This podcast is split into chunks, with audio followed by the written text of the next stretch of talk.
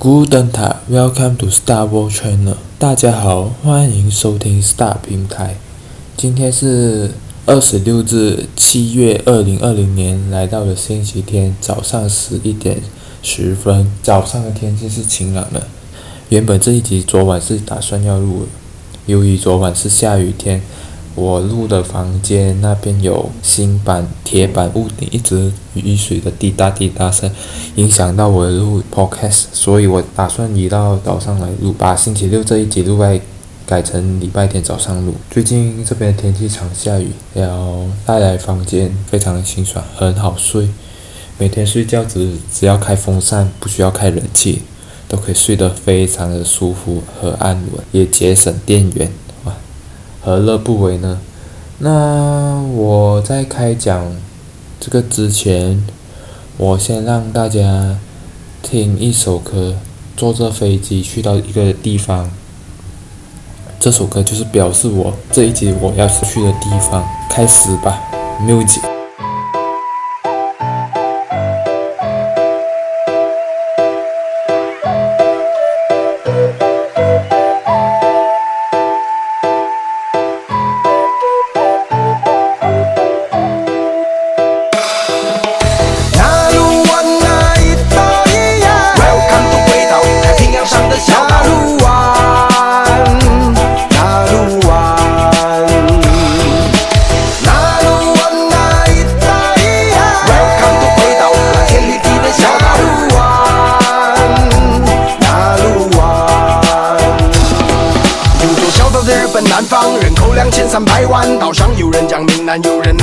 在山上，国语和文字都来自对岸，但是那个腔？女生讲话嗲嗲软软，哎呦，听了很母汤。每个周末都有抗议游行，那叫没纪律。网络上言论都没监控，根本精神有问题。同性恋都能结婚，变性人都能出专辑，满口脏话的、非法持枪的都可以变明星。这就是鬼岛，乱七八糟的鬼岛，杀人可教化，警察被打，媒体上抢领导，选政府竟然有投票，不爽他还可以换掉。我会向地理频道。有吞球的，也有黑道。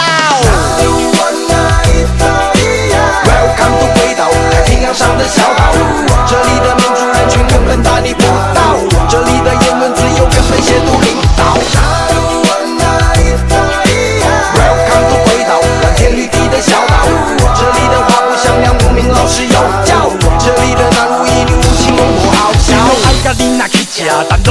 关心甲喊白。地单嘛，地下手里关紧关紧看，记得根本就送大下破三几遍，唔知影生活有个体录一日生活，先爱比赛大。这新住民用无一个囡仔拢袂在地，啥物年代就有原住民社会伫倒内底。你看嘛，你遐官方排挤八甲民众会歹势，这么规矩叫总统变为咱嘛研究辣台妹，还是去地花一红趴单谈法轮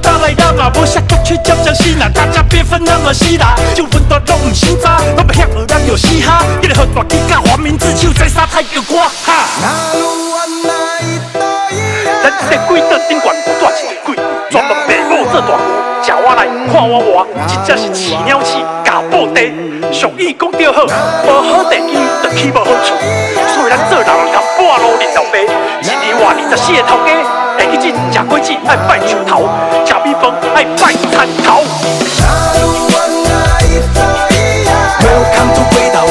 上的小岛。这里的民主人权根本大逆不道，这里的言论自由根本亵渎领导。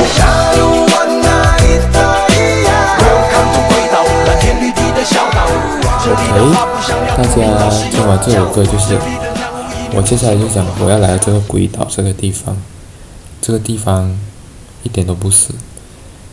我能为把这首歌写的鬼岛，是因为他在台湾住了快十多年所观察的地方。要知道，我慢慢理解为什么它也叫鬼岛。它鬼岛不是不好，这个是鬼岛是一个很神奇的地方。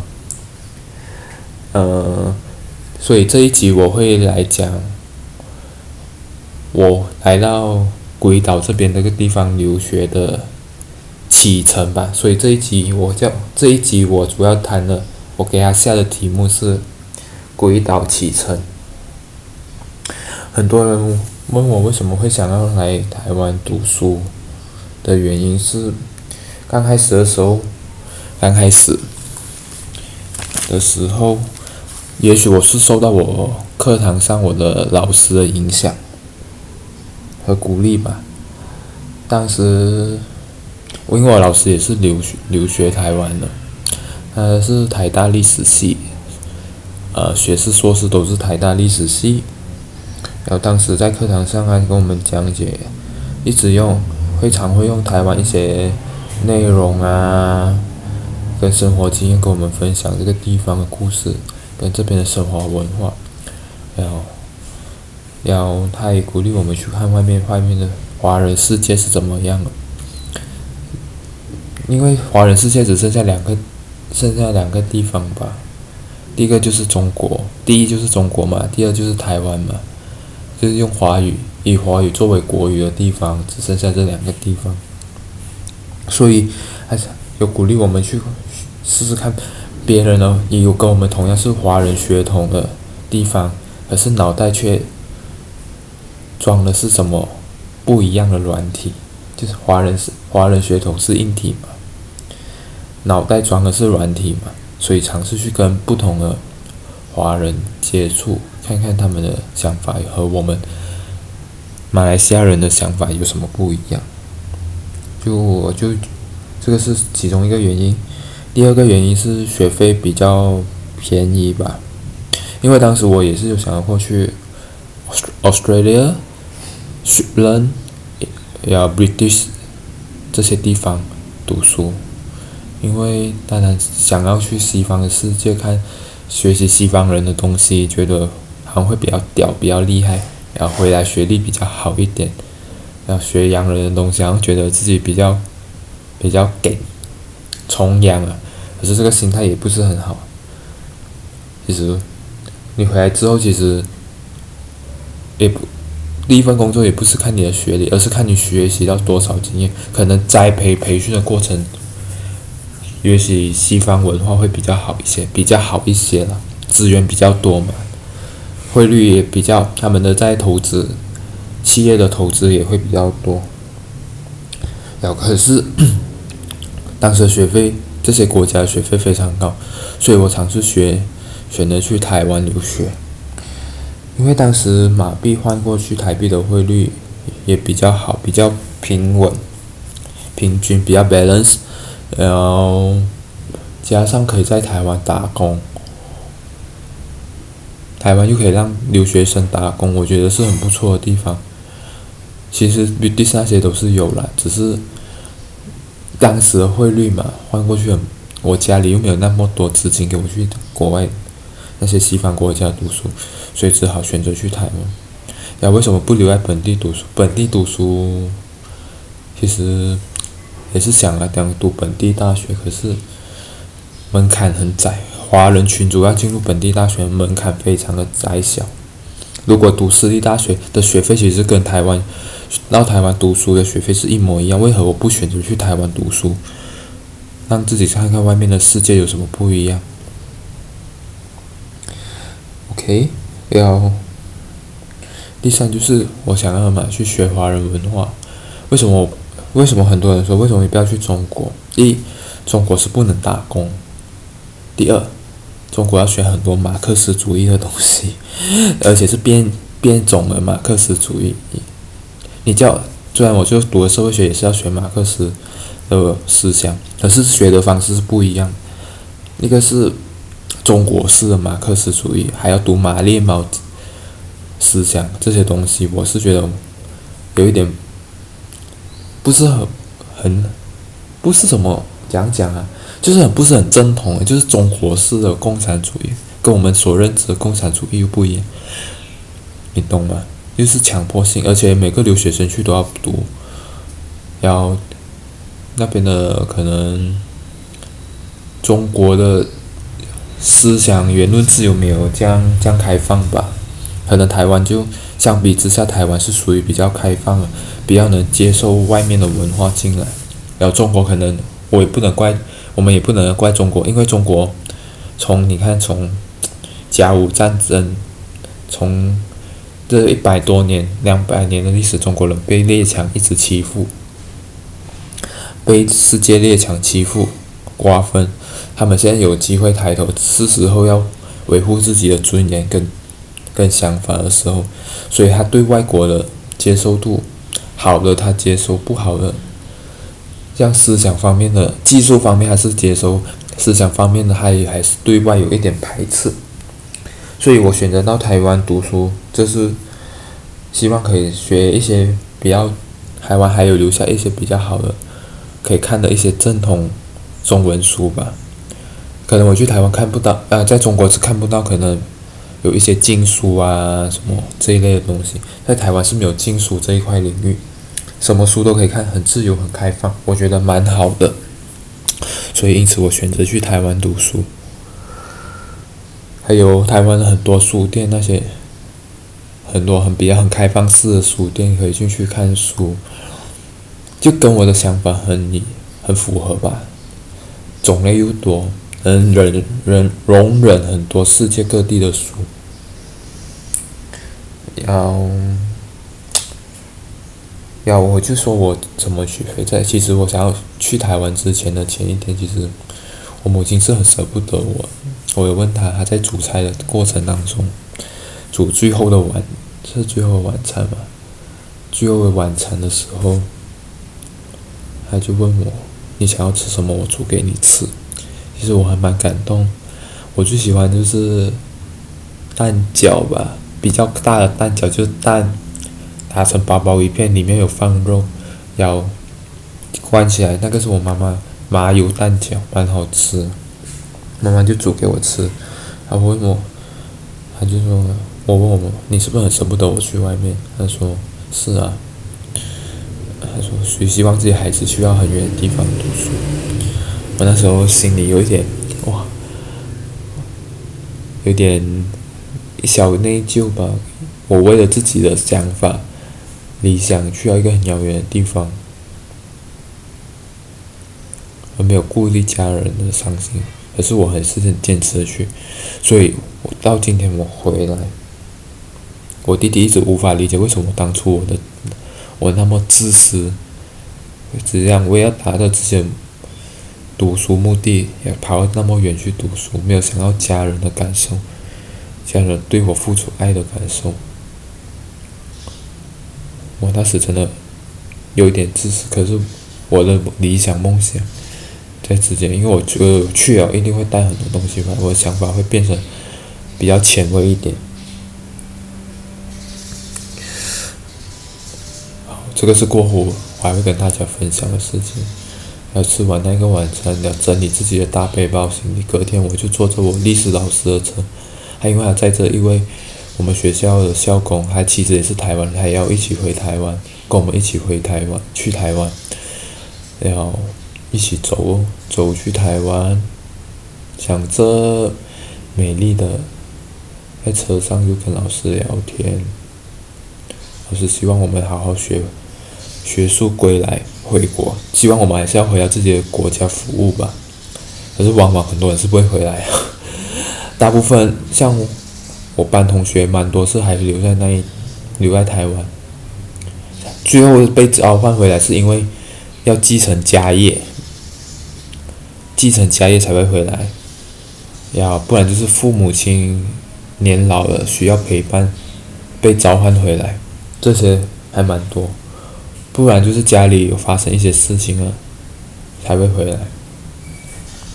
不然大部分大部分都会留在台湾继续在那边工作，甚至有些人在那边结婚生子，留在台湾那块自由的土地上，为台湾那块土地打拼。呃，那我就说我那时候从槟城这个这边起飞。要坐坐这四个小时的飞机，四个小时三十三十分钟吗？四个小时四十五分钟还是三十分钟？啊，四个小时三十分钟才会到达，直飞直飞桃园机场。当时我坐的是 China Air，直有直达，从我家乡有直达到那边。呃，那时我在观察，在机场上。其实，在机场看有些人跟父母亲的拥抱，有些人想哭，因为有些人舍不得孩子去到那么远的地方，有些人是带着欢乐给予孩子的祝福。在机场上，你是可以看到悲欢离合，学术回归，与家人见面的那种喜悦，与家人分离的悲伤，会看到一切很多很多很多很多不一样的故事跟场景。而我看到我身边的同学在机在飞机上的，有些是带着脱离父母的喜悦，打算去追求自己想要的生活，学自己想要的东西，摆脱父母的管制；有些人是带着想家的脸孔，眼眼角眶累积着泪水要掉了，开始要掉眼泪；有些人开始想家。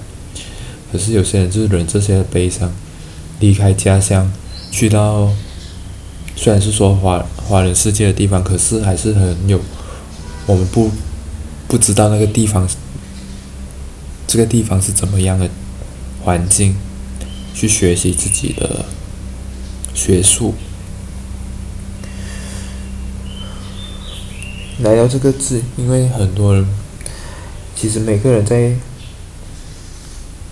对我们来说，台湾这个地方是新潮流的地方吧。因为从小到大，从综艺节目到偶像剧，都在我们校园生活一直被台湾文化、台湾的综艺节目熏染着。可是到了二零一二年，诶。刚好我要离开，一二一三一四年的时候，大陆节目去开始感染了新的一代，会慢慢转变了。这是刚好是交我要离开的时候，是马来西亚对中台的交接处，就是 cross over 的的时光，开始慢慢转变成中台大陆的综艺节目，侵蚀到马来西亚、台湾的的综艺节目开始慢慢没落下来。所以，在台湾，我们对台湾的想象是非常的多。我们觉得我，我们可以跟去台湾过这偶像剧里面他们要去的地方，一零一垦丁，所他们所知道的地方，夜店，这个是大家梦寐以求想要去的地方。可是我，我从来都没有去过。然后书店。我们对这些都会充满想象，要做着自己去到台湾，想要去做自己想要做的事情，去跟学当地人的一些生活。我们对当地人的包容性是非常大。然后四个小时之后，四个小时三十分钟之后，我们到达了桃园机场，拿了行李，出的。到了出了海关，看到我们的学长姐的时候，他们在外面的，还在外面接我们。然而，那些学长姐对他们的第一印象，哇妈呀！这一年前是我们学生，一年后。他们变有一点，一年前他们刚毕业，一年后他们变得又不一样去，怎么说呢？然后他们已经开始融入这边的生活，讲话也用台，说辞也用台湾的台湾的词汇，然后第三就是台湾说说话也有一点台湾腔，台湾腔。那时候我想，哇老，一年之后我，我也会不会跟他们一样，说话也有台湾腔？可想而知，我还好，我最后没有变成拥有台湾腔，有一点点，可是没有那么，那么严重，那么严重的有台湾腔，这是蛮，蛮新奇的。反正女生的转变，女生好像过两三天就拥有台湾腔了。我也不懂为什么，而且他们女性的转变速度非常的快，一下子拥有用可以用台湾腔跟对方讲话。呀，我还记得我从桃园机场出来，出来的那一刻，出那个门口没有人气的地方，出那个门口要去搭游览车的时候，我对台湾的空气品质印象非常的很好，因为我觉得每加上夏天那个天气非常闷热，我觉得比马来西亚还热。那时候又很闷，热就没关系，还闷热那一种，哇，好诶，我很想好像感觉在一个烤做的那个升温三温暖里面做着 SPA 的那种感觉，我很不喜欢。然后第二就是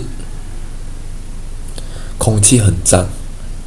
我觉得每呼一个空气，感觉空气好像很多负离子的感觉。要第一次每吸一口空气，都感觉鼻子里面好像有沙子还是什么灰尘会在你的鼻子里，我那种感受很不舒服。所以证明台湾的空污是非常的严重。然后过后，我慢慢发现，我台湾身边的同学非非常多的都是拥有鼻子过敏。这件事情，可想而知，台湾的空气真的是非常的严重，加上又潮湿，导致空，导致台湾人的鼻子过敏是非常的严重的。有机会我想去查看台湾人鼻子过敏的数据拥有多少。这是蛮，我就发现很多，几乎我到了大学之后发现，诶，身边同学很多都是鼻子过敏，然后每天早上都在用卫生纸打喷嚏，这其实是很。这跟台湾的空品，台湾的鼻子空气品质是有很大的相关。这是我发现的一些对台湾第一印象没有很好的地方。然后过过后，我就坐着游览车，在车上看着那个灯，又让我在飞机想起在飞机上我们。从晚上十一点多的时候要抵达台湾的时候，已经是晚上十一点了，十一点半了。坐着看着窗口望出去的飞机，望出去的台湾岛，已经是黑暗了，只有靠着一个台湾的路灯亮起那个台湾那个地方。晚上黑茫茫的，看不到台湾真正的全貌，只有看到一些亮起的港口。还在二十四小时的运作，飞机场亮的灯，还有高速公路，就国道了，亮起的灯，路灯来撑起这个台湾夜景。然后我在游览车上面也是从窗口望出去，啊，我已经到达台湾了。这个地方到底是怎么样的地方？从游览车上面以前的。在自己国家看的是右驾变成左驾，然后道路又很平稳很安全，哇！我来到一个感觉好像是很先进的地方，很发达的地方，全部规划的都非常好的地方，台湾规划的非常好的地方。那时候的想法就是啊，这就是台湾，这就是桃园机场出来我所认识的台湾。原来是这样子，也有高速公路，诶，也有国道，国道做的还比马来西亚的好，哇啦！难道我们真的是马来西亚真是在退步很多吗？落后人家，这个台湾没有什么资源，要而且被国际孤国际上孤立那么多年的地方吗？被孤立。他们常常称自己为国际孤儿，我觉得还好，他们才不是真的国际国。他们的发展确实领先马来西亚很多，有些还领先很多，要看哪一方面。在可能在交通上，在消费上可能领先马来西亚很多，这是他们对外开放跟坚持吧。所以。无可否认，这个地方。有接着就是有学长姐会分我那时候吃着台湾的面包，也有不一样的口感，跟那时候好像吃 seven 的面包，就觉得诶，跟马来西亚的 seven 的的 seven eleven 的在地化，马来西亚的 seven eleven 的面包又不一样，台湾的面包口感比较蓬松。松软，要选择比较多，糕也比较好吃，感觉上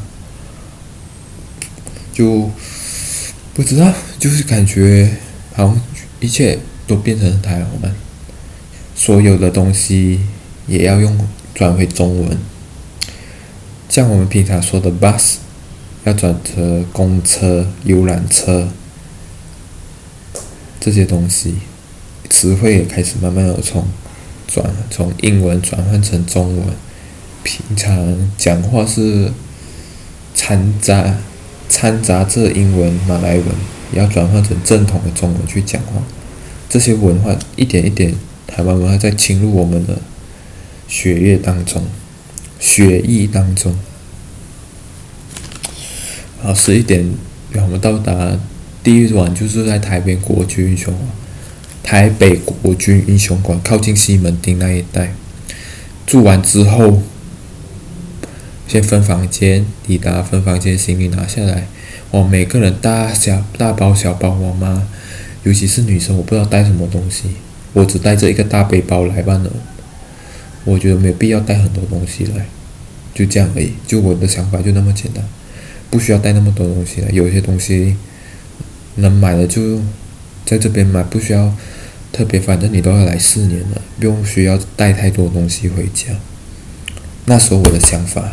是这样子，呀，我那时很坚持，就是要把这边把学业完成。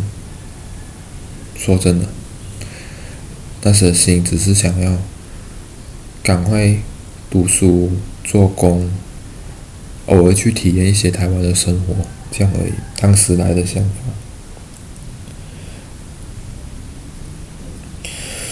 有。我还记得住宿的那一晚，然后通常好，然后忽然学长姐来半夜来敲，给我们收会费。这些会费都是未来我们四年的会费，要大家有时可以在中部聚餐啊，要互相帮忙。这些同学会的方式其实是为了大家巩固大家维持在一起，让大家更有美好的未来。然后毕业之后，如果在台湾工作有什么？一些台湾的法令变动、工作上的经验，都都可以透过这个同学会去分享，传达给下面的学弟妹。我觉得这个是不错的想法。可是往往，我不知道这要往往到后期慢慢壮大的时候，就会很多问题，这个会会会飞会导致这钱非常的庞大，会很出现很多问题。这个到后期我会跟大家分享这个。会员制就是同学会的会员制度会有出现什么问题？然后接着，然后我就睡了一个睡了晚上，早上很早起来，就去享受吃台北国军英雄馆的 buffet buffet 自助餐。对我印象哇，这个跟我母亲煮的潮州粥一样，因为他们那边就比较吃白粥啊。配肉松，配肉松吃，要吃面素食面筋，然后有一点吃，我感觉素食面筋吃起来有点像肉干的感觉，就甜甜的，可是淀粉很高，我后期也不敢吃太多，真的是很好吃，还有很适合当早餐。花生，我尤其是炖花生，哇，the best，我很喜欢吃。喝豆浆。豆浆的感觉就很不一样，就是跟马来西亚豆浆有没有不一样？就非常的清淡好喝，要是配一些油条、小菜、腌制腌制品，还有烤面包、馒头是让我最新奇的，因为以前看电视剧说台湾人每天早餐吃或者美食节目一直介绍是说吃馒头，馒头。我不懂馒头是什么东西，原来馒头其实是跟跟真的面包没什么两样，就比它表层比较滑，口感看起来比较好吃的感觉，要比较松软，有一点又有点像面包，可是它是真的面包，要吃起来口感还蛮新奇，要搭配豆浆还是没有味道，虽然说有咖啡味什么味，什么什么芋头味，可是吃起来。那些都是我味素的感觉，我感觉还是喜欢吃纯的白馒头，蛮好吃的。这样我就开始，这是我在台湾，台湾到达台湾的第一第一份早餐，很好吃，感觉上非常的好吃，对台湾第一印象非常的好，在早餐，在早餐的第一印象非常好。啊接着我们就出去玩。出去玩就是搭捷运啊，去国军英雄馆，诶，不是国军英雄啊，叫什么？中正纪念堂，还有什么中山纪念馆？我常常搞错这个，对，这两个地方。中正纪念馆是是纪念蒋中正的地方，还有什么中正广场？现在改变成叫自由广场。我知道这个还有蛮有历史渊源的。因为中正广场好像一直在记住蒋中正这个人，然后自由广场就是最后好像是听说是民进党上台之后，陈水扁当总统才把自由广蒋中正这两个字拆下变成自由广场，这个还蛮有趣的事情，因为我当时对这些历史文化还蛮好奇的。第一个地方，然后看到一些。有诶无诶的一些中蒋中正纪念馆，看到一些历史文化啊，看蒋中正如何改变台湾人的生活啊，戒严时代做了什么事情，这些变成一个历史文化。我意思是，诶，这么台湾因此会变成台湾这个地方，会变成那么快速的发展。其实十大建设对台湾。整体的发展非常的快速，我个人觉得，推动了整个台湾的经济冲向很高的，人家的像英国的百年工业才能完成，他用了大概三十年、二十年、十年时间，把台湾的工业推到一个另一个高峰，用三十年、四十年的时间，把台湾的工业经济。快速起飞，推到另一个高峰，不愧是当年亚洲四小龙之首。这个当然蒋中正是功不可没，可是有些人不喜欢他戒严时代的权威，蒋经、蒋介石、蒋经国，他们那种威权时代的政治管理体制吧。可是，在里面对我来说是一种很新奇。以前在。我课堂上读的历史书，哎，蒋中正、蒋介石、蒋经国这一点号人物从从我的眼中忽然跑出来，这扎扎实实的让我看到这一些人物。然后还有一个蒋中正的雕像坐立在一个大殿堂里面，他是坐着的，像有像美国林肯。坐坐在那一，就是稳坐在那一边，好像记，好像还好像可以稳住台湾这个政局的感觉，要有一点反攻大陆的决心。虽然很多我去的时候，大家其实过我对，慢慢之后才知道，身边同学是一直很不喜欢，包括一些老师，他们其实对蒋中正他们、蒋介石他们的管理其实很不不满意，可能在学术上。自由思想上，其实他们是很反感，包括我同学，他们是很反感这一块。而当时的治理方式只是在瓶颈期，在思想上是没有，他们的的思想上是被管控的非常的严格。要我们还看到台湾宪兵交班吧，交界，那是我第一次看，哇！原来台湾的台湾，最后我才明白，台湾有一个军种叫宪兵军，宪兵部是军部的警察吧，就是风纪股长吧。而且宪兵的要进入宪兵的门槛很高，又要帅又要高，还要什么？又要什么？背景又要很清白，这一个这一些才能加入宪兵部。我才去看哇，宪兵部站在那边一整天，我不知道多个小几个小时要交班。如果大家知道，可以 email 给我知道一下，要多少时间交班？这个其实我真的一点都都不知道，而且他们就那边抄，而且眼睛都没有眨，哎，这是我很佩服他们的地方，一点都没有眨，就穿得很整齐，要超步，就每一个动作都非常的准确、规训。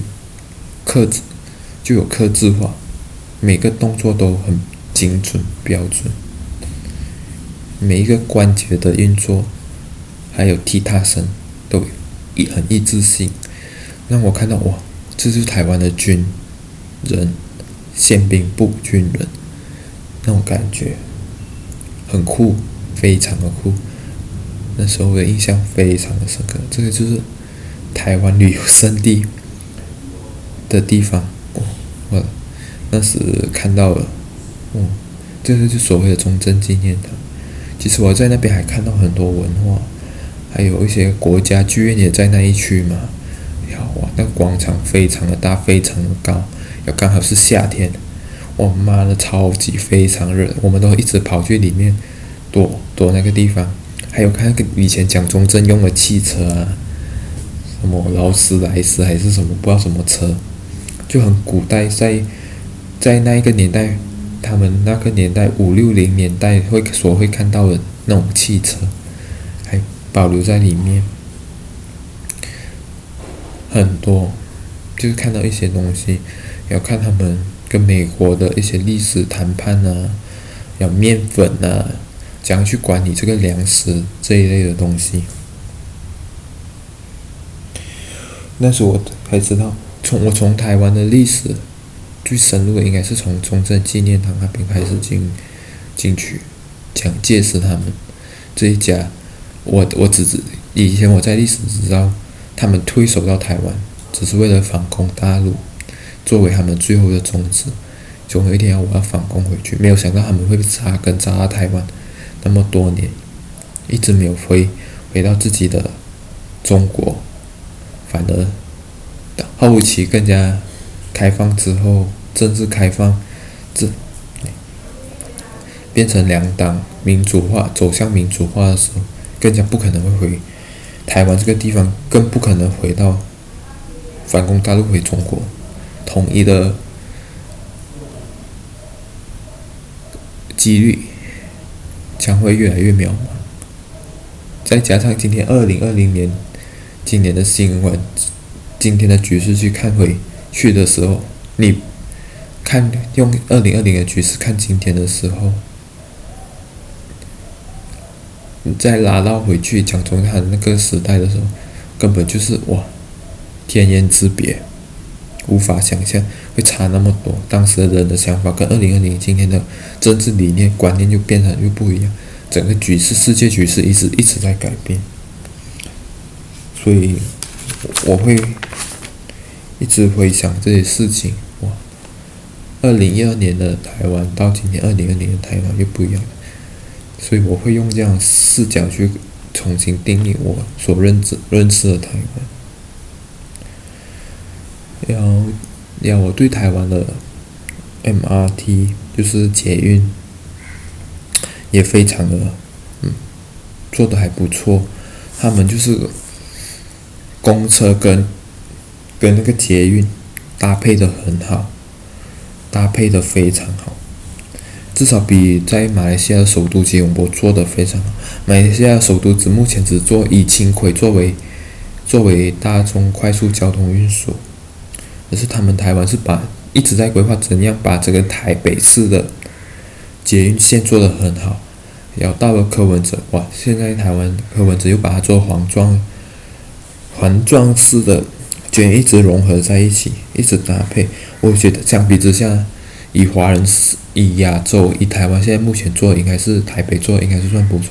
但当然，现在你听说是北京有北京的北京做的比台湾更好，北京、上海的捷运做的比台湾更好，甚至香港香港这些做的也是还不错，很多地方的捷运都做的很不错，可是马来西亚还做的没有很好，就是没有去好好规划。据说我所知道台北要规划这个捷运线花了十年去做规划这件事情，所以让我想象到哇，台湾人做在做这个捷运都用十年，我们才用几年。而且我们他们全部都是用做地下化的很多，当时台湾十大建设其中之一就是他们把地下化，那十年根本就是交通黑暗期，十年交通黑暗期，因为每天都要挖地上去做捷运，其实他们最后规划的话，其实做得很好，非常好。到目前为止，我是我个人个人的外国人去觉得看法是做得很好。捷运线大致上能要到达的地方都做得非常棒，非常的理想，我很喜欢。说真的，我非常的喜欢，很舒服。就是要去你想要去的地点，大致上都可以到到达。旅游胜地啊，或者工作地方啊，或者你要看的展览啊，虽然不有些地方不能到达，像像一个故宫，你可能还要搭配。公车才能到达那个地方，我觉得做得很好。然后他们的 app 那时候已经 app 已经做得非常不错，就是你可以查多少时间会到达，还有几分钟会到达，公车会会到达，捷运几时会到达，就是加快你的行程效率、工作效率、交通呃交通的效率，这些都做得很好。然后。有些人就觉得地下街是一个迷路的地方，我觉得还，我个人是觉得看路牌啦，也还有我我的对那种方向感也比较好一点，我就对那种地图的方向感非常的好。你给我一张地图，我大概知道看到哪个地方，东南东南西北这些东西，我就自然而然就看得懂这个地方要去哪里了。然后我们还去了淡水啊，还去了公馆这一带。我们还有去，那时候还有去诚品逛，我忘了是去哪一家诚品。那时候我一个人坐在诚品，那时候学姐我们一个小时两个字到了诚品去看看书，第一次发现诚品的书非常的多，跟马来西亚大众书店相比之下，他们的书的种类非常多。很多书，而且很多翻译、翻译书、翻译文学，非常的多。相比之下，而且每一本书都是繁体字。虽然我很喜，我喜欢看繁体字，可是我不喜欢写。这个到今天为止，我的繁我的简，我还是在写方面还是使用简体字。繁体字我是喜欢欣赏。我可能在工作上，在我电脑打字上、写作上、电脑写作上还是用繁体，或者跟朋友用。用用 test 的时候，我还是习惯用繁体字。我喜欢看美感的东西，可是不喜欢做美做有美感的东西，这很不好。就像我还是写作上还是喜欢用简体字，包括你你如果有看过我书写，我还是喜欢用简体字去书写，要快速吧，而且也比较简单，而且从小就写简体字。从小就写简体字，可能我妈妈那一代是繁体字，然后我们这一代全部八零年代过后，全部都是从小写简体，写简体字，你要我们一直改写繁体字，很辛苦啊。然后那时去了一些地方，哇，也去了台大逛一下，这个校园怎么样？我对台大校园过，我还去逛了一次，才就。下一次我有机会跟人分享我对台大校园一些看法，很多啊，这个我会，然后台北，那是第一次对台北这个首都这个地方的想法，就是它很复杂，复杂之中又有很有秩序，大家又会懂得排队去上 MRT 这一类的东西。让我觉得，哦，so cool man，这个就是台湾人的文化嘛，排队很有秩序，有点又有感觉上，这个又是他们又受日本文化的影响，秩序这个感觉。要搭电梯的时候又要站旁边，要向向左还是向右我忘啊，向左边站，那那种感觉，因为让右边这个行道让人家走的比比较快一点。让人家走有紧急的人用右道上手扶梯会比较快一点，我觉得还蛮酷的。哦，他们手扶梯英文叫 elevator 是吗？没有错的话，elevator 就是手扶梯上去非常就让有赶这赶公车啊还是什么，他们就是很很懂的力量。可是最近有这个有修过，是说。现在不需要靠左边站了，可是他们已经已经习惯了，而且这样会导致手扶梯很快就会坏，所以这个最近台北市政府好像就有修法，好像说不许没有必要要站左边，可是人的自然反应这个持续侵入他们的基因，这个法律侵入他们的生活化了，所以他们一时之间也很难改变，所以台北的人的。道德意识标准很高，所很很，我最后才发现，我知道为什么他们被会被称为天龙国的人，因为台北什么都有，他们甚至不知道外面台北以外的世界的东西，这个是很危险的，所以他们会被叫人不要被叫成天龙人，我也是觉得也是蛮很。是要丑化他们，还是赞美他们？我也不懂，还是贬低呢？还是一种酸言酸语，在讲台北人不知台北人的无知，不知外面的世界的发生，不知道其他现实的东西，这是很可怕的。这个有机会我也很想哎，再探索一次。嗯，其实第一集我只是想要分享我对台湾的印象，要不知不觉也讲了那么多，然后接下来。台北之旅的结束之后，我就要背着我的大书包，被学长学姐接到台中去了，去我要的大学，东海大学就读，去读书。所以希望下一集我就要分享到我从台北到。东海大学的生活是怎么样的？又是从一个首都来到一个新的一个六都，刚好在台湾的中间线的六都其中一都，台中市读书的一些故事跟分享。那我目前先说到这边，接下来我会有一系列我的的留学生活分享。要我会也会把我的故事打成 blog，打成 blog。如果你们不想听，想要了解更清楚一些东西跟文字，喜欢看文字，可以到我的 blog 去看一下。我会用文字转达。OK，那我跟大家分享到这一边，希望大家多支持我的 podcast，要。也建议欢迎你们到我的 YouTube 按订阅跟分享，也把我的 Podcast，我现在目前有放到 Apple 的 Podcast、SoundOn，还有还有 Spotify，我先暂时先供这三个平台，然后也希望你们大家多多分享出去，让更多人订阅我 Following 我，还有 YouTube 平台也可以去，我也会把放在 YouTube，可是 YouTube 我会用，我目前用简单的图案去。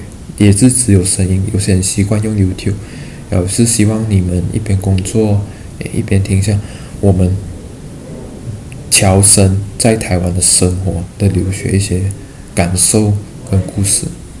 好，那我就跟大家聊这一边，故事也讲述到这，叙述到这一边，希望大家继续听，follow 我，继续听下去吧。OK，各位，希望礼拜天有美好的一天，拜。